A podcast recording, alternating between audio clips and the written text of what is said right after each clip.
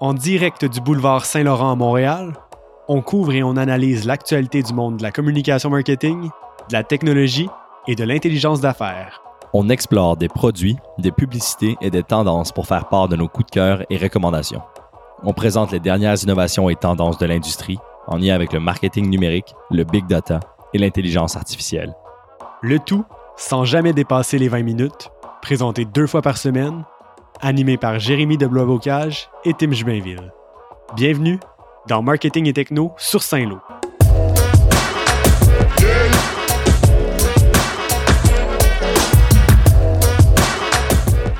Et oui, bienvenue dans Marketing et Techno sur Saint-Lô. Bonjour Jérémy. Bonjour Tim. Très content de te retrouver pour ce deuxième épisode de la semaine. Toujours très content une première semaine, encore une fois, pour marketing et techno sur Saint-Lô. On s'habitue encore au format et on commence toujours par ce qui a retenu notre attention cette semaine. Et cette semaine, c'est un numéro spécial du magazine Times, le magazine bien connu aux États-Unis, qui se consacre à la vie privée.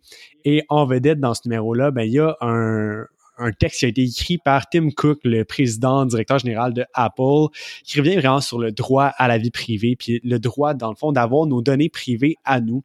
Euh, et lui, en fait, ce qu'il dit, c'est que c'est un défi qui peut se résoudre. C'est un défi qui, devrait être facile à résoudre, en fait, pour les marques. On le sait, Apple, depuis quelques années maintenant, mise beaucoup sur la vie privée. C'est toujours un aspect qui est intégré à leur présentation. Il y a quelques années, on se demandait peut-être un peu pourquoi ils mettaient autant l'accent là-dessus, mais récemment, avec des scandales euh, dont on va parler un peu plus tard, ça devient un peu plus logique avec toutes les histoires qu'on voit avec Facebook notamment. Et en fait, on pourrait peut-être parler les quatre piliers que Tim Cook propose pour vraiment assurer la, vie privée puis la sécurité des données privées. Oui, donc Tim Cook, lui, il met vraiment l'accent sur le fait que le, problème, on peut le résoudre. Puis les quatre piliers euh, qu'il propose euh, vont comme suit. Donc le premier, c'est le droit que ces données personnelles soient minimisées. Donc euh, les compagnies devraient se mettre au défi de minimiser le plus possible l'identification des de ces consommateurs puis euh, voire même euh, éviter tout simplement de collecter les données sur les consommateurs euh, en premier lieu. Mm-hmm. Le deuxième pilier, c'est le droit de savoir, le droit de savoir quelles données est collectées et pourquoi ces données sont collectées là. Troisième pilier, c'est le droit d'accéder à ces données-là. Donc, le droit d'accès. Les entreprises devraient rendre facile l'accès aux données qu'elles ont sur les consommateurs et s'il faut, le, devrait rendre possible la correction de ces données-là, voire la suppression complète de ces données-là. Et le dernier droit, c'est le droit au data security, comme il mentionne, donc à la sécurité de nos données. Donc, euh, le droit d'être certain que euh, les entreprises n'auront pas de brèche de données et euh, sans lequel la confiance dans ces entreprises-là est tout simplement impossible. C'est quand même difficile quand même à garantir ce droit à la sécurité des données en même temps, je présume, Apple est quand même dans une bonne position pour réclamer ça. Ça fait des années qu'ils ont quand même le magasin iTunes sur lequel il y a nos numéros de carte de crédit. Je présume qu'il y a beaucoup de personnes qui tentent d'accéder à ces données-là au quotidien. Donc, je me dis, pour Apple, c'est facile de prendre cette position-là. Est-ce que ce serait plus difficile pour quelqu'un comme Mark Zuckerberg, mm-hmm. dont l'entreprise, euh, sans dire qu'Apple utilise jamais les données, mais que Facebook a beaucoup plus besoin des données de ses utilisateurs pour répondre aux besoins de son modèle d'affaires. C'est quand même une position qui est avantageuse dans ce cas-ci pour Apple. Et on va en parler là, des différents scandales des autres entreprises qui arrivent en ce moment je pense que leur positionnement, il y a une couple d'années, le positionnement qu'ils ont choisi de prendre va continuer d'être avantageux dans les prochains temps. Oui, je pense que ce qu'il veut dire par le dernier droit, c'est surtout euh, de mettre de, l'accent sur ce droit-là, de la sécurité. On dirait que certaines entreprises euh, ne, se soucient, ben, ne se soucient que peu de la sécurité des données. Puis je pense que c'est surtout de mettre à l'avant-plan la sécurité, puis de quand on, on, propose une stratégie quelconque de marketing ou d'un nouveau produit comme Facebook, ben que le fait que les données soient toujours euh, mise à l'avant-plan, qu'on qu'on dise qu'est-ce qu'on va faire, comment on va le faire. Je pense que c'est surtout ça que Tim Cook veut apporter euh, euh, aux entreprises ici avec, sa, avec son quatrième droit. Ouais, puis je pense que c'est un souci qui va être important. J'avais vu pendant le temps des fêtes qu'il y a de plus en plus de jouets intelligents qui se connectent sur Internet, qui sont offerts aux enfants dans le temps des fêtes. Puisqu'une enquête avait révélé, c'est en fait, c'est la sécurité n'est pas une priorité dans le développement de ces jouets-là. Et pourtant, il y en a certains qui ont des micros qu'on laisse aux enfants, des caméras qu'on laisse aux enfants. Il y a même des caméras, euh, des moniteurs pour bébés qui sont de plus en plus intelligents pour qu'on puisse les utiliser avec nos cellulaires. Il y a des risques et de plus en plus la technologie prend des, une grande place dans nos vies. Il faut faire attention à la sécurité euh, dans tout ce qu'on développe. Mm-hmm. Puis Tim Cook a très bien terminé son article, je trouve, en disant que la technologie avait le potentiel de continuer de changer le monde euh, pour le mieux, mais que ce potentiel-là serait jamais atteint sans qu'on puisse faire complètement confiance aux entreprises qui l'utilisent. Puis ça, c'est à travers euh, des, des, des, droits de des, des, droits comme il, comme il a proposé. Mm-hmm. J'aime aussi l'idée de, de l'article en général. C'est quand même Tim Cook, le PDG d'Apple, qui l'écrit et qui le publie dans le, dans le magazine euh, Time. Puis, tu sais, Apple, tu l'as dit, c'est le géant technologique qui met le plus l'accent sur la sécurité des données. Puis là, il est en train de convaincre un petit peu la population que son branding, sa, sa façon de faire est la meilleure, ce qui, à sa défense, semble la bonne aussi. Là. Fait qu'il mm-hmm.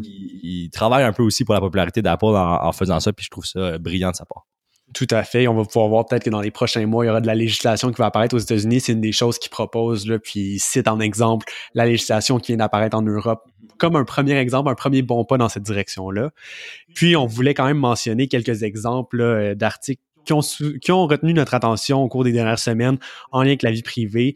D'abord, une enquête du New York Times qui avait révélé que Facebook partageait beaucoup plus de données avec certaines entreprises avec lesquelles elle était partenaire que ce qu'elle a dévoilé au départ. Le plus grand exemple là-dedans, c'était Netflix qui avait accès à des messages privés de l'application Messenger grâce à une application que l'entreprise avait conçue pour partager son contenu sur Messenger. Euh, mais il y avait également des partenariats similaires avec Yahoo, Microsoft. Donc, quand même des partenariats inquiétants. Et l'autre, c'était une, enquête euh, de Vice Motherboard sur Internet qui avait révélé en fait qu'il était possible d'acheter les données de localisation précis, à un moment précis d'une personne en utilisant uniquement son numéro de téléphone. Euh, donc, c'était extrêmement inquiétant. On allait voir des, euh, des chasseurs de primes, on donnait un numéro de téléphone. Eux, eux parlaient à leur contact et recevaient un screenshot d'un Google Map avec un cercle dans, dans, qui indiquait le rayon dans lequel se trouvait le téléphone à ce moment-là. Donc, c'est quand même des, euh, des articles qui sont inquiétants. Il va falloir faire attention, je pense. Puis, on remarque une conscientisation de la population, de la population par rapport à l'importance de la sécurité des données et de la vie privée. Exactement. surtout dans le dernier article dont tu parlais, on voit que le fait d'avoir un manque de sécurité des données mène jusqu'à pouvoir savoir où une personne se trouve en temps réel pour quelqu'un qui veut tout simplement la tuer, tu sais, dans le cas de, de mhm. l'article dont tu parlais.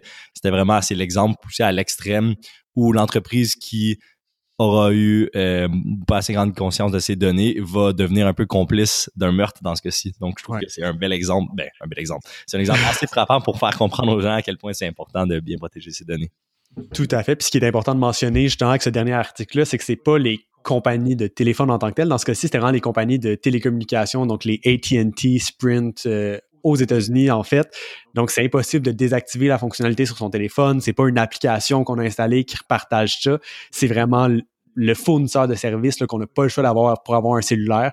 Donc, ça rend euh, le tout encore plus inquiétant si euh, vous voulez mon avis. Et on passe à une chronique euh, que tu nous as préparée, Jérémy. En fait, on veut démystifier un peu et départager différents mots à la mode, si on peut dire ça de même, des buzzwords dans les dernières années qui s'appliquent de plus en plus au monde du marketing. La technologie, ça fait quelques années déjà qu'on est là-dedans, mais qui sont parfois difficiles à départager l'un et l'autre. On parle de l'intelligence artificielle, le machine learning et le deep learning. Donc, essayons de démystifier tout ça. Commençons avec l'intelligence artificielle. Ouais, donc l'intelligence artificielle, euh, à savoir que euh, c'est une confusion qui est assez généralisée, j'ai l'impression, entre ces trois grandes familles euh, d'intelligence. Puis c'est des buzzwords assez tenaces, j'ai l'impression que ça fait quelques années qu'on en parle, puis qui sont utilisés par énormément de gens qui souvent ne savent pas au final précisément ce que ça veut dire. Donc, l'intelligence artificielle, c'est la grande famille de, le grand domaine de techniques qui émettent euh, l'intelligence humaine. Donc, oui, on parle des technologies aujourd'hui qui peuvent reconnaître quelqu'un ou qui peuvent, euh, peu importe, effectuer des tâches complexes, mais ça revient à, des techniques qui sont beaucoup plus vieilles, qui peuvent être beaucoup plus simplistes. Donc, euh, l'intelligence artificielle est cette, cette grande bulle-là, ce grand domaine-là, et à l'intérieur de l'intelligence artificielle, on retrouve le machine learning. Donc, machine learning en anglais, euh, qu'on peut traduire en français par apprentissage machine ou apprentissage automatique. Donc, machine learning qui est une sous-section d'intelligence artificielle euh, qui va chercher à euh, faire apprendre aux ordinateurs, en fait, qui donne la capacité à l'ordinateur d'apprendre à partir de données, c'est-à-dire d'améliorer les, les performances à résoudre des tâches sans être explicitement programmé pour chacune. Euh, c'est une définition qui nous vient du magnifique Wikipédia dans ce cas-ci, une définition que je trouvais euh, très juste. Donc, on a l'intelligence artificielle qui est la grande bulle, le machine learning qui est une sous-section de l'intelligence artificielle. Et dans cette sous-section-là, dans le machine learning, on retrouve le deep learning qui, euh, en français, est appelé l'apprentissage profond, qui est là plus récemment. donc, c'est un peu ce qui a... C'est les prouesses du deep learning qui ont remis à la mode l'intelligence artificielle dans les dernières mm-hmm. années, notamment, notamment propulsé par des, euh, des géants d'intelligence artificielle comme celui à Montréal, euh, Yoshua Bengio. Donc, euh, plus précisément, le deep learning, c'est une façon d'imiter le processus d'intelligence humain, qui est la reconnaissance de, de, de patterns, la reconnaissance intuitive. Par exemple, on va comparer à ce qu'on a vécu dans le passé pour savoir que faire dans une situation particulière. C'est un petit peu ce qu'on veut euh, montrer à notre euh, deep learning, à notre, euh, apprentissage profond pour qu'il puisse faire la même chose. Je vous ai préparé quelques petits exemples pour mieux vous illustrer ça. Donc, l'intelligence artificielle, si on parle de ce qui était le plus global, c'est là depuis très longtemps et ça revient à des choses qui sont de base. Si par exemple sur mon fichier Excel, je fais une simple fonction if quelque chose then quelque chose d'autre, c'est une forme d'intelligence artificielle. C'est une mm. forme euh, d'intelligence qui est faite par l'ordinateur. Dans ce cas-là, si on dit euh, if cette colonne-là est plus grande que 10, then mettre cette colonne-là en vert, par exemple. Donc, c'est un exemple assez de base et qui nous montre à quel point c'est, ça peut être rudimentaire l'intelligence artificielle. C'est juste d'imiter une certaine forme d'intelligence humaine. Ensuite, pour le machine learning, donc pour l'apprentissage machine, si par exemple j'ai quatre plats devant moi et je veux déterminer lesquels sont des assiettes et lesquels sont des bols, Exemple euh, qui est très fréquent, j'imagine. toujours, toujours. Donc, euh, je fournirais à la machine le diamètre et la hauteur de mon premier bol. Donc, disons un euh, diamètre de 15 cm et une hauteur de 4 cm. Et là, je lui dirais c'est quoi le format? Est-ce une assiette ou un bol? Donc, je dirais 15 cm, 4 cm, assiette. Mon deuxième exemple, 14 cm, 3 cm, assiette. Quatrième exemple, 5 cm de diamètre, 5 cm de hauteur, bol. Et là, je lui donne un quatrième exemple. Donc, je lui dirais, disons, un diamètre de 16 cm et une hauteur de 5 cm et je lui demande qu'est-ce? Et bien, dans ce cas-là, à force d'apprendre à partir des trois premiers exemples, le réseau pourrait me dire, il s'agit d'une assiette. Donc, euh, voici une, utilisation assez euh, simplifiée du machine learning. Mais ça permet d'aller toutes ces technologies encore plus loin. C'est ces, ben, ces différents concepts qui ont permis notamment le lancement des différents assistants personnels qui sont euh, très à la mode. Là, juste d'avoir la capacité de reconnaître différentes phrases mais de la même façon pour un assistant virtuel, ça, ça c'est du deep learning. Là. Exact, exact. Donc, euh, le deep learning qui est le, le champ plus précis euh, du machine learning, ça, ça c'est, c'est grâce à ça, en fait, qu'on a pu euh, débloquer des technologies comme les assistants virtuels. C'est en lui présentant tellement d'exemples de, de situations qu'il en a appris lui-même euh, quelle solution proposer, quelle réponse donner à la, à la question euh, de la personne? La, la, différence principale entre le machine learning plus traditionnel et le deep learning qui est plus récent, c'est que le, le, machine learning, dans le machine learning, on doit spécifier les caractéristiques. Donc, par exemple, moi, je dois spécifier que mon bol a un diamètre quelconque et une hauteur quelconque. Alors que dans le deep learning, on fait juste lui donner les données, puis lui-même, il va choisir quelles caractéristiques euh, représentent le plus un bol, quelles caractéristiques représentent le plus une assiette. Et donc, dans ce cas-là, le deep learning a besoin d'énormément de plus de données que le machine learning parce qu'il doit lui-même déterminer quelles caractéristiques regarder pour euh, faire la différence entre le bol et l'assiette. Donc, les cinq bols, cinq assiettes seraient pas suffisants. Il faudrait lui en fournir beaucoup plus pour que lui-même soit capable de déterminer quelles sont les caractéristiques importantes à prendre en considération. Exact, exactement. pour vous donner un ordre de grandeur, là, ça peut être dans les dans les six chiffres, dans les sept chiffres. Là, on peut parler de centaines de milliers d'exemples pour qu'ils puissent donner euh, un pourcentage acceptable de réponses. Puis, c'est à travers l'apprentissage profond, à travers le deep learning, qu'on va pouvoir aller chercher les plus, les meilleurs pourcentages de performance.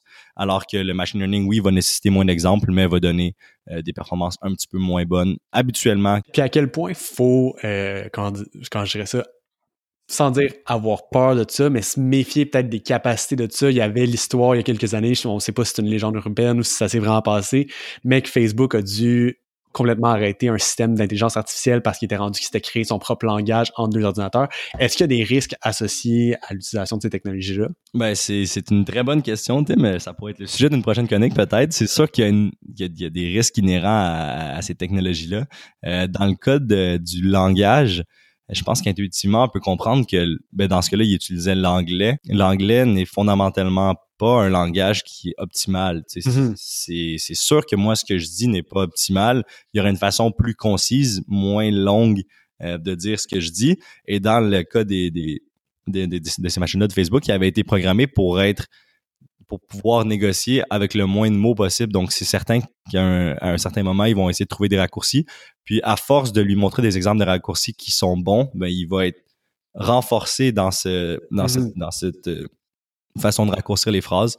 Puis, de fil en aiguille, quand on laisse rouler là, des deux robots comme ça qui, qui communiquent euh, entre eux, ben, ils vont apprendre des façons de raccourcir le plus possible leur langage pour, au final, créer un langage qui ne sera pas compréhensible par, euh, par l'humain. Mm-hmm. Alors, on aura assurément la chance de reparler d'intelligence artificielle, de machine learning, de deep learning et des dangers. Si c'est quelque chose qui vous intéresse, d'ailleurs, n'hésitez pas à nous en faire part sur notre page Facebook.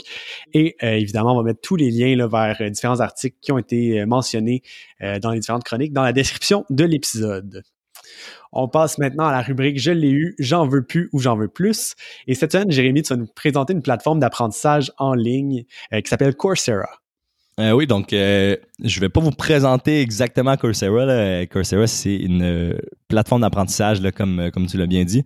je pense que les gens sont de plus en plus familiers avec ces plateformes-là. C'est des mm-hmm. plateformes souvent gratuites qui sont qui présentent des cours soit d'université ou des cours plus de base de sujets assez variés puis dans la, dans la dernière décennie, ils sont devenus de plus en plus populaires. Le cours spécifique dont je vais vous parler, c'est le cours qui est le plus populaire de l'histoire de ces types de cours-là, donc euh, ces types de cours-là ouverts au public.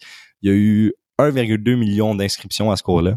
Parmi tous les sites, toutes les plateformes, c'est le cours le plus populaire. Euh, ça s'appelle Learning How to Learn, sous-titré Powerful Mental Tools to Help You Master Tough Subjects, euh, présenté par l'Université de Californie à San Diego et par l'Université McMaster. Donc, euh, comme le titre le dit, c'est un cours pour apprendre comment apprendre. Et j'aurais adoré suivre ce cours un petit peu plus tôt dans mon parcours scolaire pour euh, mieux apprendre des notions compliquées et mieux me rappeler de, mm-hmm. certaines matières avant mes examens. Puis, donc, le cours est assez classique euh, dans son format. C'est quatre semaines consécutives avec un grand thème par semaine. Puis, ça nécessite environ 16 heures de travail pour compléter le cours au complet. Donc, c'est c'est une charge pas si grosse pour pour, pour un tel cours. Puis ça, ça sert d'introduction à l'apprentissage en général. Euh, ça démontre comment notre, euh, notre cerveau fonctionne, apprend, comment les chemins de neurones dans notre cerveau se créent. Et euh, au final, ça donne des techniques pour maximiser son apprentissage, mieux visualiser les concepts qu'on doit apprendre. Puis au final, on, on, en apprend davantage sur comment notre cerveau fonctionne, puis on peut optimiser notre apprentissage pour être tout simplement un meilleur élève puis, euh, peu importe le sujet de nos études, en apprendre plus, apprendre mieux en utilisant euh, moins de temps pour euh, faire cet mhm. apprentissage-là.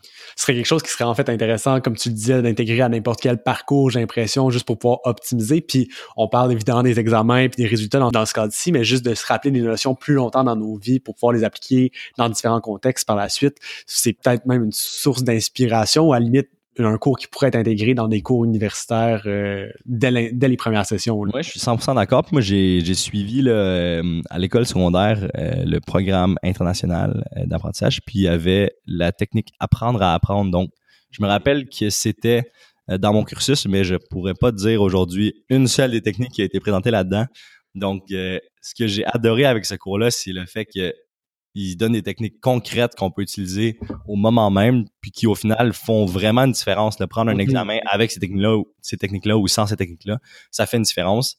Puis tu t'en rappelles plus longtemps, tu prends moins de temps pour étudier, t'es es plus euh, plus concentré quand tu étudies, quand tu étudies. Donc euh, oui, j'ai vraiment adoré ce, ce cours-là. Excellent. Alors, dans ce cas-ci, j'en comprends que tu l'as eu et t'en veux plus. Je l'ai eu, je l'ai entendu, je l'ai vu parce qu'à savoir que c'est un cours euh, vidéo et il y a des sous-titres en français, sous-titres en anglais, en espagnol, peu importe, toutes les langues que vous voudrez euh, seront là. Donc je l'ai eu, je l'ai vu et j'en veux plus, Tim. Excellent. Alors, on te souhaite plus de cours euh, sur l'apprentissage, comment apprendre à apprendre sur Coursera pour la suite des choses. Et c'est maintenant le moment des questions de la semaine. On est un peu euh, serré dans le temps cette semaine, mais déjà, on voulait vous rappeler que vous pouvez nous envoyer les si vous avez des questions en lien avec le marketing, la technologie sur notre page Facebook Marketing et Techno sur Saint-Lô. On a déjà quelques questions qui s'accumulent, donc dès la semaine prochaine, on commence à y répondre. C'est ce qui complète ce deuxième épisode de Marketing et Techno sur Saint-Lô. Merci encore une fois, Jérémy. Merci, Tim. Et on se retrouve très bientôt.